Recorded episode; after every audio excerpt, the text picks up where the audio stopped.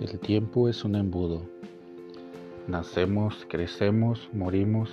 Es en esta linealidad que vive mucha gente.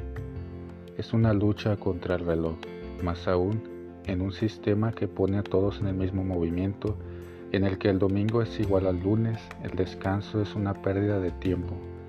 Estamos siendo asfixiados por la prisa del tiempo que pasa y nos enferma más de estrés, cansancio, ansiedad síntomas de aceleración del tiempo.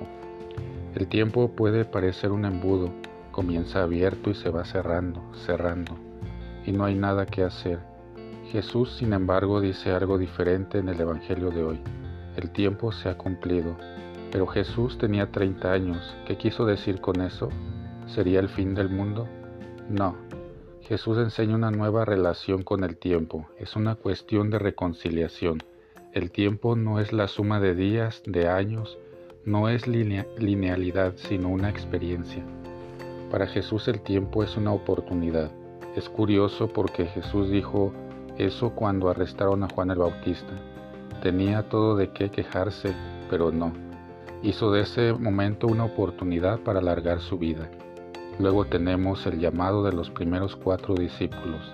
La amargura del sufrimiento Abre Jesús una oportunidad de relación. Ven y sígueme. Comienza a formarse una comunidad, tiempo y relación van de la mano. Es demasiado enfermizo mirar la perspectiva del tiempo solo cuando pasa el tiempo. Nos enfermamos. En Jesús la invitación es a vivir reconciliados con el tiempo. Cada momento es una oportunidad de vivir, es una experiencia extra, es una alternativa para crear cosas nuevas. En Dios el tiempo puede parecer un embudo, pero al contrario, de cerrado a abierto, porque Dios siempre abre, ensancha, dilata y ayuda a ver una nueva vida en todas las cosas. En el eco de cada ven y sígueme hay una ocasión, una llamada que mora en nosotros a una vida en Dios que nunca termina, nunca termina. Bien lo entendió Don Quijote, inmortalizado por Miguel de Cervantes.